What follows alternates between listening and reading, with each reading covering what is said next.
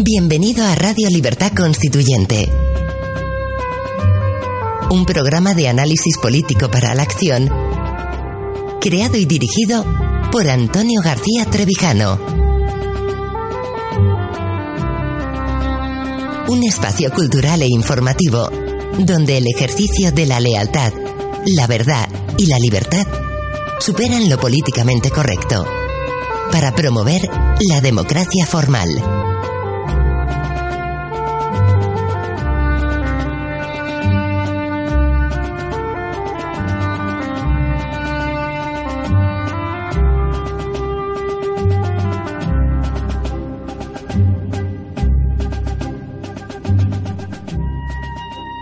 Queridos amigos de Radio Libertad Constituyente. Estamos ya en este quinto programa del hecho nacional a la conciencia de España y vamos a profundizar porque ya entramos en la segunda carta, la respuesta al derecho a autodeterminación, y lo comenzamos casi por el final, porque el gran meollo de la respuesta al derecho a autodeterminación, todo lo que es el, el término, el concepto de autodeterminación y cómo ha sido y lo están utilizando y tergiversando, vamos a estar en él más profundamente durante varios programas. Pero ya empezamos en el programa anterior y también pues en, paralelamente a lo que ha sido el discurso de don Antonio y, y lo que es su presencia en Barcelona con el con el argumento, con la teoría cultural, que es, bueno, en este momento el principal argumento, o básicamente el, argumento en teoría que les queda, o dicen tener los nacionalistas, para intentar construir esas supuestas nacionalidades, que como veremos más adelante, pues no son más que excusas para crear mini estados, estados en las que puedan obviamente manejar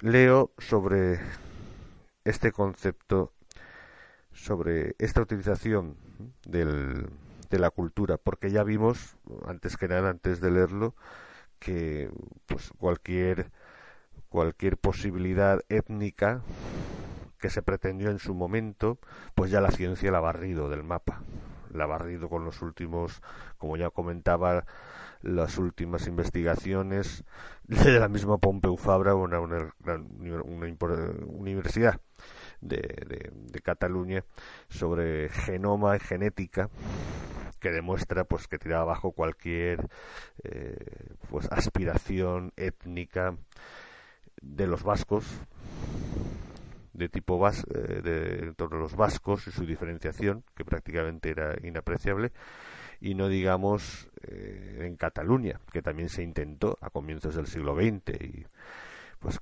pues que, por ejemplo obras obras tan miserables nunca mejor dicho como el Transmiseria eh, lo que es la ruta del Transmiseria si no me acuerdo mal.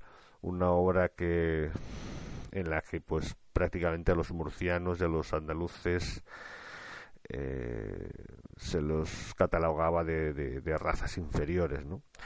Y, que aún en los años 80 del siglo XX, pues alguien, gente como Heribert Barrera todavía desprendía y proyectaba esa, ese racismo intrínseco, eh, porque en el fondo como muchas veces dice Antonio, no son más que nazis en realidad, ¿no? Pero bueno, todo ese argumento, bueno, y no olvidemos Arzayus, su famoso RH negativo en los 90, pero todo eso, todo eso lo ha barrido en el siglo XXI, en esas investigaciones, importantes investigaciones en torno al 2010. Eh, y bueno, eh, en ese aspecto, como hemos visto, ya no hay ninguna apelación a esos, afortunadamente, a esos principios, pero eh, han reforzado ese, ese intento de diferenciación cultural basada en la lengua, principalmente, y luego, por supuesto, construida sobre falsedades históricas. Comienzo a leer el concepto espiritualista de autonomía cultural tuvo que ser elaborado para dar una mística de unión a poblaciones homogéneas, dispersadas en varios estados y sometidas a la opresión de nacionalidades mayoritarias. Con esta finalidad, la socialdemocracia heterodoxa del marxismo inventó el concepto extraterritorial de nación-pueblo, como un eco moderno de las antiguas resonancias bíblicas y árabes del consenso tribal. La confusión entre comunidad cultural y comunidad política, o mejor dicho, la invención del derecho de una comunidad cultural a transformarse en comunidad política, fue un ardid disparatado para la lógica de las ideas y la coherencia de los sentimientos, pero justificado por las circunstancias políticas. Las autonomías culturales españolas, o los autonomistas eh, culturales españolas, quieren hacer lo propio, sin la razón que tuvieron eslavos y judíos para hacer lo suyo. Don Antonio está haciendo esa referencia de por qué quien empezó a utilizar esta, esta confusión o esta utilización de la comunidad cultural y la comunidad en comunidad política y que posiblemente en cierto contexto pudo tener alguna explicación. La explicación es, pues, por ejemplo, en el caso, obviamente, de los judíos, eh, pues por las constantes pogroms, persecuciones que tenían, y por esa necesidad de recuperar una nación antigua para protegerse, porque la única, sería la única forma. En el caso de los eslavos hay un paneslavismo que intenta recoger la nación rusa, pero evidentemente que nace de la opresión que muchos pueblos eslavos de origen eslavo está teniendo pues eh, tanto por el imperio austrohúngaro como por, por la expansión germánica, el imperio, el imperio alemán. Leo, leo a don Antonio, la noción misma de autonomía cultural es tan retrógrada y antidemocrática en su intencionalidad intrínseca como imposible de realizar en su proyección externa más absurdo aún que el concepto de autonomía nacional económica tan querido por los estados totalitarios, resulta el de una autonomía cultural para regiones pequeñas. ¿Pretenden acaso los nacionalistas cerrar las fronteras de la cultura vasca o catalana a la cultura europea y universal?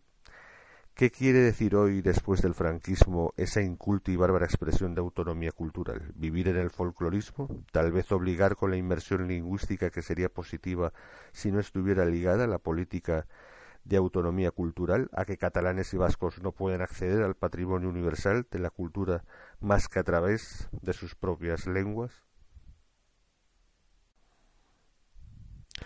Bien en el caso, vamos a empezar por el caso concreto de, por ejemplo, de, de, Euskadi, del, País Vasco, o de las provincias vascas, como en realidad históricamente sería, habría que nombrar mejor.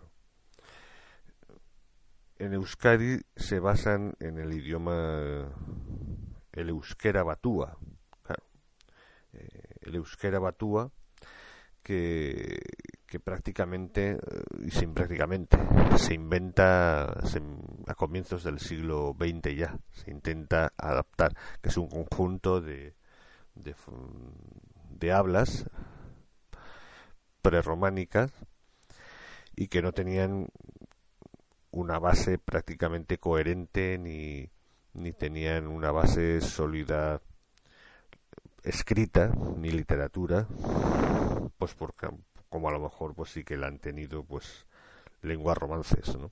procedentes del latín.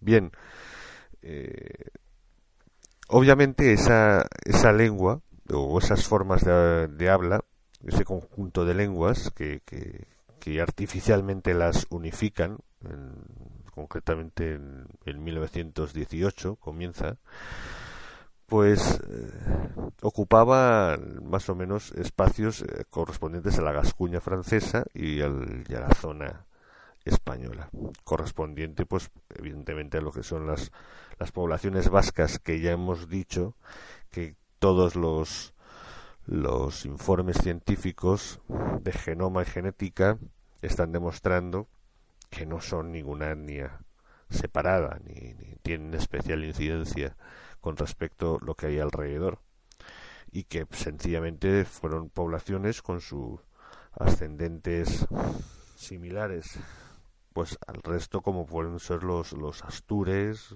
en su momento en la antigüedad los cántaros, los celtíberos en conjunto en el centro de la meseta, etcétera.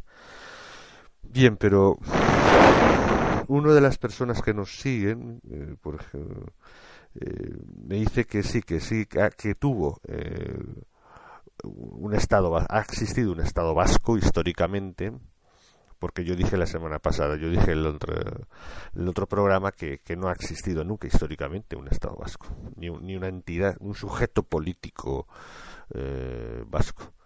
Y lo mantengo eh, porque sencillamente no se puede identificar el reino de Navarra con un estado vasco eso es absurdo ¿Y por qué es absurdo? Pues bueno, el comienzo del, reino de Navarra comienza como reino de Pamplona. Y el reino de Pamplona, como ocurre en, en la zona pirenaica, comienza como condado eh, relacionado con el imperio carolingio. Es decir, está más que demostrado que, que en los primeros momentos en la que la descomposición del Estado visigodo es total por la, por la invasión musulmana, eh, exactamente los, las poblaciones que en esa zona obviamente son vascas, pues eh, tienen dos, dos líneas de actuación. Una, ponerse en contacto, que está más que demostrado, como lo muestran las crónicas, la, crónica asturiana de los reyes de Asturias, la genealogía de Roda, la crónica de Albelda, se ponen en contacto con las monarquías asturiana y leonesa. Y, y por otro lado, pues la protección del imperio carolingio. Es decir, hay una voluntad, desde luego, de civilización, de, de cultura y de, religión cristiana y sobre todo de identidad gótica. De hecho, los carolingios, eh, los emperadores carolingios, tanto Carlomagno, Ludovico Pío, hasta Carlos el Calvo, la forma en que llaman a, la, a lo que después se llama la marca hispánica, es en realidad la marca de los Hispani et Goti. Y concretamente eh, llamaban gotis, esos godos, por los visigodos, a los señores que van a tomar Pamplona para hacerla un condado, bueno, o un territorio dentro de la marca, sí, un condado dentro de la marca carolingia de Hispania y Gotia. Eso denota evidentemente que hay una identidad eh, por parte del tanto de Íñigo Arista como después de Sancho Garcés I ya como rey eh, una vocación hispana no hay ninguna referencia que eh, somos los vascos, que queremos una nación, un, reino independiente nosotros los vascos. Y de hecho toda actividad de ellos va a ser relacionarse, casarse, vincularse al reino leonés y al, a los condados y al reino de Castilla. Es más, es posible asimilar Castilla y por supuesto Aragón. Y si pueden intentar llegar a, hasta Barcelona.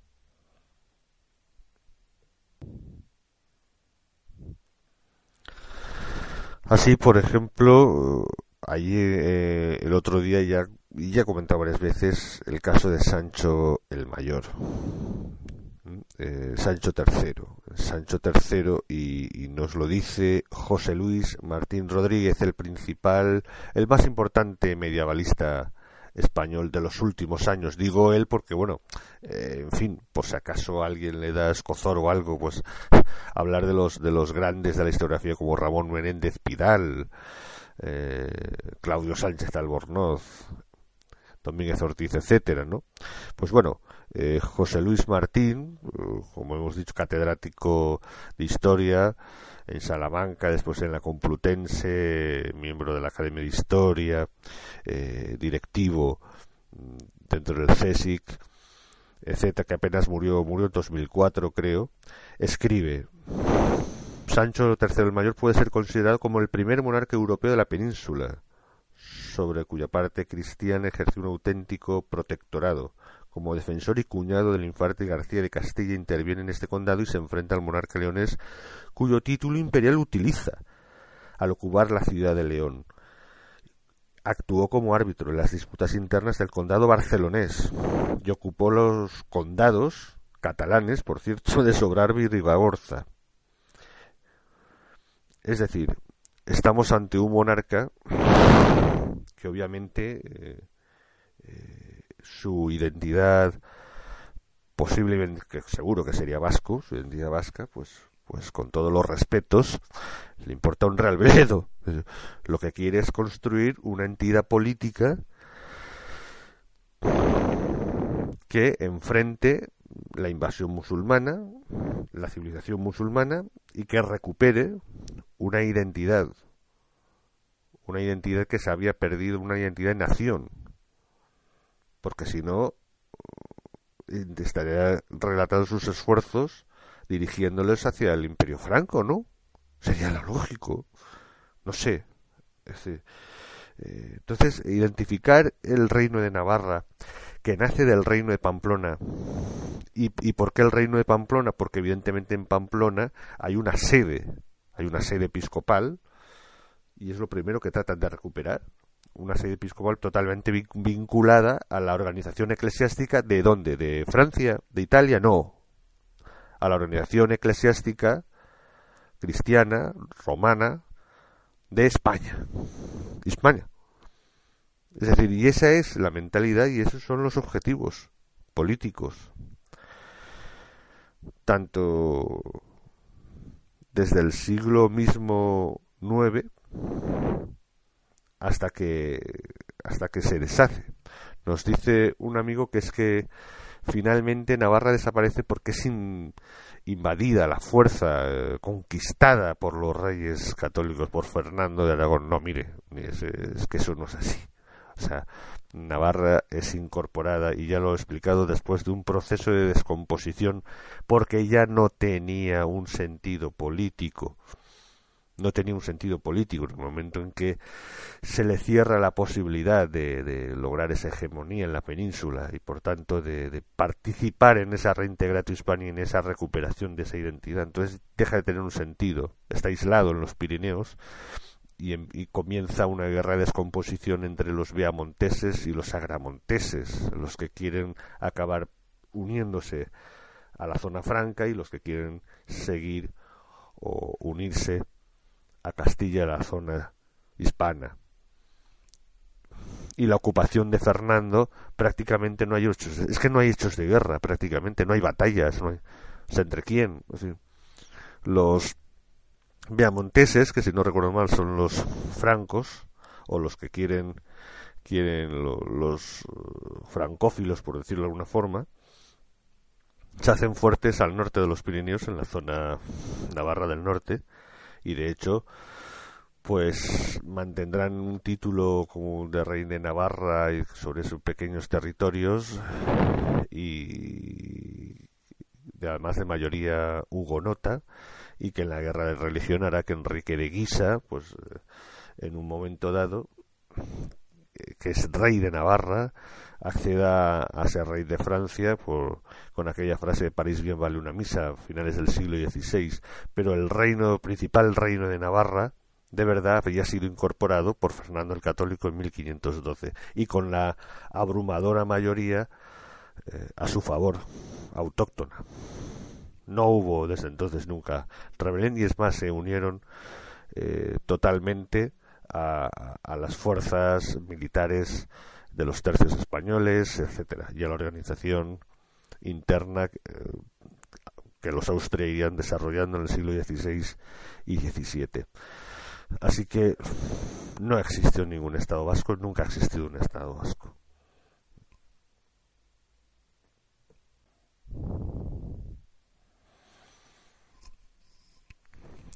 Las ansias, el nacimiento del nacionalismo vasco viene determinado más bien, pues, eh, como se hace muchas, muchas, de muchas referencias a, las guerras carlistas.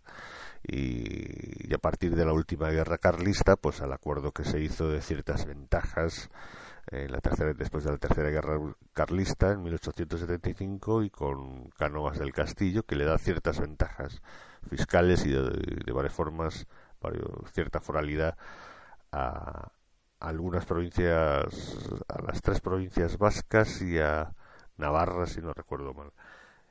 Y que eso es, creo que es reflejado en la Constitución de 1875. Y luego, después de eso, pues bueno, mm, aparecerán los hermanos Aranas, Sabino Arana, pues, pues con con una auténtica teología absolutamente enloquecida. De hecho, creo que Sabino Arana acabó en un manicomio sobre, sobre que los vizcaitarras son ni siquiera Álava, ¿eh? ni, ni los alaveses, ni, no, los vizcaitarras eran la raza superior y, otras cosas tremendas. Repito, el, el argumento étnico está más que desacreditado y, y, es que no sé si alguien se ha fijado, es que es que nadie, es que ya ni lo nombran en el País Vasco es que ya eh, siguen aferrándose a cierta singularidad cultural, pues bueno, de esa zona y por supuesto a la lengua, una lengua absolutamente eh, imposible, casi imposible de articular o de, o de tener una, un sentido práctico en el mundo actual del siglo XXI. Así que el el sentido o la aspiración, pues bueno, desde el punto de vista del concepto cultural y de la teoría cultural, el País Vasco realmente es, eh, es bastante insostenible. En cuestión de Cataluña, Cataluña, ya explicábamos el otro día que se han tenido que inventar el tema lingüístico, la unificación lingüística, y meterla en universidades a fuerza de millones de euros, creando departamentos, inventando departamentos, poniendo ahí gente y así para que así ellos poder decir, pues eh, somos basados, estamos basados en, en tal eh, eh, catedrático de Harvard o de o, de Stanford y son ellos los que han puesto ahí a esa gente y a golpe de, millones de euros utilizando por cierto la estructura estatal de las autonomías, que es lo que importa, como más, más adelante veremos lo que realmente aspiran, que es a la estructura estatal. Ya dijimos, es en el siglo XX, finales del siglo XX, con Pompeu Fabra, etcétera, con, cuando se inventan pues una unificación de lenguas, eh, una aspiración que tienen los, esos llamados países catalans, eh, esa proyección política que jamás existió en Cataluña. Eh, y de igual forma Cataluña comienza pues con, con condes, es más con, con godos que, escapan de la invasión, de la invasión musulmana y se aferran al imperio carolingio que lo recibe y, con ellos pues eh, constituyen eh, con, en Barcelona pues la, la base para para parar a los musulmanes en esa marca hispánica. Y que son identificados como comités hispani o, goti o godos en, el, caso de Barcelona específicamente hispani más que utilizan más la terminología hispani que, que, que goti ¿no? y en el momento en el que bueno a, partir de Bifredo que es eh, eso que tienen pues se van separando eh, pues ocurre el mismo proceso que con los que con los vascos o navarros exactamente el mismo proceso van teniendo puentes y alianzas políticas como señores feudales hasta intentar incorporarse a, lo que era su esencia y su identidad, que era la hispana. Es decir, a intentar, en el momento en que se forma el reino de Aragón, incorporarse naturalmente como los más poderosos, si es posible, como es lógico, colocándose el conde de Barcelona, pues casándose y con, una heredera y, y formando una dinastía dentro de lo que es la corona de Aragón. Más tarde ya sabemos que la, una de las principales manipulaciones de ellos va a ser la, eh, la famosa eh, sublevación, bueno, la guerra civil de 1700, 1714, ¿no? en, la que pues el Casanova pues inventan que incluso pues defendía una especie de, nacionalismo catalán, cosa que, se sabe y, ya hay documentos para probarlo que el, que el que Casanova pues si, si gritaba algo era viva España viva España y, y, viva el archiduque de Austria, lógicamente. era una lucha, una guerra civil eh, entre intereses de dos tipos de, tanto de gobierno como de dinastía, ¿no? Es decir, mantener la España foral de los Austria o, o la España que venía del, del, del absolutismo de los Borbones. pero es una lucha claramente política y una guerra civil. Así que podemos afirmar perfectamente que jamás ha habido tampoco ningún sujeto político totalmente independiente, aunque hubieron algunos condes en las que hubo una transición eh, de, independencia con el Imperio Carolingio en su momento, pero eh, ya hemos hablado que, que, los reinos medievales y más en señores como los como condes eh, no tienen nada que ver con un país, de un estado, como lo entendemos y de hecho con esas relaciones feudo-vasalláticas, eh, como vemos, eh, enseguida se, se recolocarán orientado hacia Aragón en este caso. Mm, intentan utilizar, por ejemplo, la sublevación de 1640, sublevación que hizo que el, que el territorio catalán lejos de ocurrírsele independizarse en una especie de reino o estado independiente, se unieran al reino de Francia, ¿no? Por, no pagar impuestos.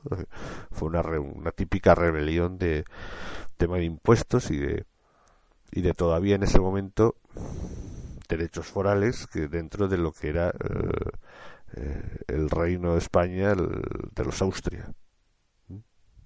Por cierto, que a Casanova, quien le ponen flores, eh, este señor heroico de, se supone de 1700 1707 pues eh, este señor acabó con una estupendísima pensión de la corona.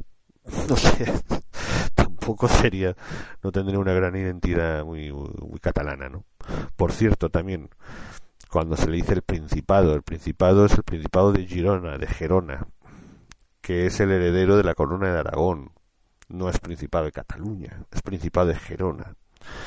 Eh, y el mismo nombre de Cataluña prácticamente no se va a utilizar hasta, eh, hasta la misma edad moderna, eh, prácticamente.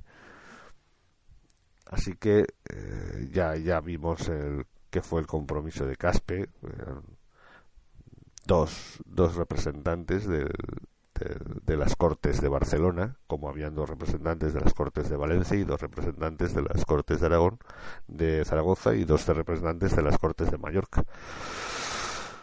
Y perdieron, además, porque ganó, como ya explicamos, los Trastamar. Y finalizó hoy, pues, con las últimas palabras que don Antonio, en esta segunda carta, precisamente dedica a eh, el argumento de tirar abajo, que obviamente demuestra más sobradamente lo absurdo que es, al, al argumento y de, la teoría cultural y, y lo que es la autonomía cultural. Leo, la pretensión de convertir la autonomía cultural en una autonomía política no puede nacer en una conciencia culta que tenga a la vez conciencia política. Un ejemplo me ahorrará la explicación. Dante es universalmente admirado por su Divina Comedia, aunque también puede serlo por ser el creador de la conciencia cultural lingüística italiana, a la vez que la conciencia política universal. Dante utiliza el dialecto, el dialecto toscano que él mismo perfecciona para identificar a la nación cultural italiana, pero propone una monarquía universal para asegurar la paz general, es decir, desconecta por completo la esfera de la cultura que debe formar nacionalidades lingüísticas y la esfera de la política, que debe formar un solo Estado universal. Esta gran visión del pensador, que cabalgó a lomos de la humanidad con un estribo en la Edad Media y el otro estribo en el Renacimiento, explica don Antonio, me fue de gran utilidad para entender mejor por qué es de orden progresista apoyar la nacionalidad lingüística y por qué es de orden reaccionario hacer de esta nacionalidad cultural el soporte de una nación política.